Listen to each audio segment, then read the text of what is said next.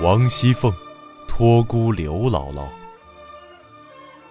小朋友们好，贾母八十三岁，寿终正寝，你们都答对了哟，厉害呀！上次抄家的时候，贾母吓坏了，凤姐也吓倒了。那凤姐现在怎么样了呢？咱们一起往下听吧。凤姐是个非常要强的人，虽然自己身体不好，也在病中。但他还是坚持要主持家里的事务。那天夜里，凤姐给贾母守灵，感到实在撑不住了，刚在房里坐下，就听外面有人议论：“李二奶奶哪去了？平时净看见她忙，这时候她反倒躲起来自己舒服去了。”凤姐听了这话，心里实在不是滋味，顿时一股怒气冲上来，就觉得。眼前一黑，嗓子里发甜，一下子喷出一大口鲜血来。他站立不稳，只得蹲下，但是鲜血还是大口大口的吐个不停。平儿赶紧过来扶他进屋躺下。凤姐稍微休息了一下，又爬起来忙里忙外，就这样硬撑着办完贾母的丧事，凤姐彻底病倒了。凤姐卧病在床，贾琏也不来关心她。本来事情就多，也不大回房，就是回来也没有一句安慰的话，只是看看又走了。这时，凤姐看到家道中落，已经心灰意冷，只盼望自己早点死掉。这样一想，心里就更乱，想休息一会儿，但一闭眼。又好像看见很多妖魔鬼怪，这样白天黑夜不得安宁，凤姐心中便充满了恐惧。这天，有小丫鬟进来告诉平儿，说是刘姥姥来了。平儿料想凤姐病成这样，一定懒得见她，就对小丫鬟说：“去问问她有什么事情。奶奶现在在养神，先让他等着。”凤姐听见了，睁开眼睛对平儿说：“刘姥姥好心来看我们，不能冷落她。你去请她进来，我有话对她说。”平儿领着刘姥姥和一个小女孩进来。刘姥姥一进房就问：“我们姑奶奶呢？”平儿把她领到凤姐的炕边。凤姐见了刘姥姥，不禁一阵心酸，说：“姥姥，你好啊。”怎么这时候才来呀？刘姥姥见凤姐骨瘦如柴，神情恍惚，心里不免一阵悲哀，说：“我的姑奶奶，怎么才几个月不见，你竟病成这样？也怪我老糊涂了，怎么早不来给姑奶奶请安呢？”刘姥姥说着，便叫外孙女青儿给凤姐请安。凤姐听刘姥姥的话。句句都是惹人伤心的，也难过的哭了。凤姐的女儿乔姐这时已经长大，听到她母亲伤心哭泣，便走到凤姐炕前，拉着凤姐的手也哭起来。凤姐一面哭一面对乔姐说：“你的名字就是姥姥起的，你就当她是你的干娘，过去请个安吧。”乔姐便走到刘姥姥跟前，刘姥姥拉着她的手说：“乔姑娘，你还记得我吗？”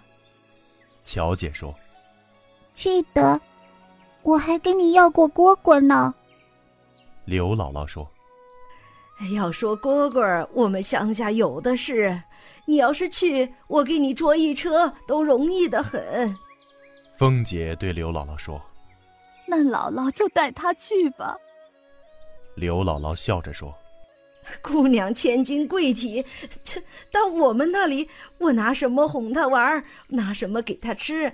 这这岂不是要坑死我吗？”刘姥姥说着，自己还忍不住笑。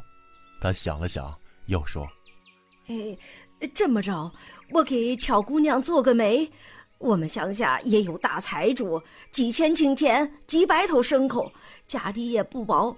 只是不像这里有金的有玉的，姑奶奶自然瞧不起，不肯把女儿许这样的人家。可在我们眼里，那样的财主也是算天上的人了。凤姐说：“你去说，说成我就愿意。”乔姐见他们说这个话题，觉得没意思。就过去和青儿说话。两个女孩倒是有说不完的话题，很快就熟悉起来。凤姐又问刘姥姥：“你们日子过得可好啊？”姥姥千恩万谢的说：“多亏了姑奶奶给了我许多银子，要不然……”说着，就用手指了指青儿：“她的老子娘都要饿死了。如今虽说辛苦。”家里也已经买了好几亩田，打了一眼井，种些瓜果蔬菜，一年能卖不少钱，足够吃喝的了。现在在村里，我们家过得还算可以的了。前些时候听说这里被查抄，我们都吓死了。昨天又听说老太太去世了，我们正在田里打豆子。我听了，吓得连豆子都拿不起来，就伏在地里大哭了一场。所以今天天还没亮就赶来了。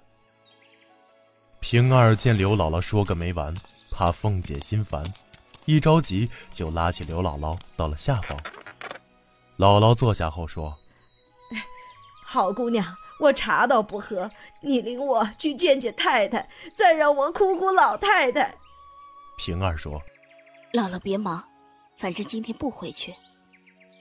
刚才我是怕你说话不小心，引得我们奶奶伤心，所以才拉你出来。姥姥可别多心。刘姥姥说：“阿弥陀佛，我不多心，只是姑娘太细心。姑娘，我们家姑奶奶怎么会病成这样？”平儿反问刘姥姥：“姥姥，你见得多。”瞧我们奶奶的病，要紧不要紧？刘姥姥说：“哎，我说句罪过的话，瞧着怕不好。”正说着，凤姐叫平儿，平儿连忙过去，她又闭上眼睛不说话了。贾琏回来，走到里间，气哼哼的坐下，也不跟凤姐说话，直接叫平儿：“你把柜上的钥匙拿来。”平儿把钥匙拿出来，往贾琏面前一放就走。贾琏说：“有鬼叫你呢，你搁这钥匙叫谁拿？”平儿忍着气取过钥匙，打开柜子问贾琏：“拿什么？”贾琏说：“还用我说吗？”说着，指了指躺在炕上的凤姐：“她瞒着我放贷，闹了个重利盘剥，把家败成这样，办老太太的丧事又亏空了四五千两银子。”现在叫我到哪儿去弄钱？只得把老太太给我们的东西拿出来变卖了，好还债。平儿将东西搬出来，那边小丫鬟跑来说：“平姑娘，快去，奶奶不好了！”平儿连忙跑过去，只见凤姐用手在空中乱抓，贾琏也过来了，瞧见凤姐的样子，反而跺着脚说：“哎呀，这全是在催我的命啊！”刚说完，就有人来找贾琏，说：“外头有事找二爷。”贾琏也不管凤姐，自顾自去了。凤姐精神愈加恍惚，平儿、乔姐等都吓得大哭起来。刘姥姥走到凤姐床前，嘴里直念佛。过了一会儿，凤姐睁开眼，见刘姥姥在她床前念佛，便支开身边的丫鬟。对刘姥姥说：“求你替我向菩萨祷告，用钱我有。”说着，从手上摘下一只金镯，交给刘姥姥。刘姥姥说：“姑奶奶不用这个，我们乡下人求菩萨也是好了，才花几百钱买香火，哪里用得了这些？我这就去替姑奶奶求菩萨，等姑奶奶好了。”自己去还愿，要花多少钱，姑奶奶自己花。凤姐知道刘姥姥是好意，不再勉强，又对刘姥姥说：“姥姥，我这命就交给你了。我女儿巧姐儿也是千载百病，也把她交给你。”刘姥姥都满口答应，对凤姐说：“我们乡下菩萨最灵，我这就赶回去替姑奶奶祷告。”等姑奶奶好了，自己去谢菩萨。凤姐这时也求生心切，巴不得刘姥姥立即就替她求菩萨，使得她的病马上就好。她对刘姥姥说：“菩萨如果能保佑我，今夜让我安安稳稳睡一觉，就很感激了。”刘姥姥便辞别了凤姐。连忙赶出城去，刘姥姥出城去替凤姐求菩萨，但凤姐的病并没有减轻。到了晚上，病情反而加重，就在三更天时断了气。小朋友们，今天的故事就到这儿了。言行伶牙俐齿，机敏善辩，精明能干，有着八面玲珑之威。思维敏捷，口才了得，却又有些心狠手辣，笑里藏刀，是一位有计谋的管家奶奶王熙凤，凤姐，最终却落得个机关算尽，太聪明，反误了卿卿性命的下场。小朋友们还记得凤姐的女儿叫什么吗？青山不改，绿水长流，咱们下期再会。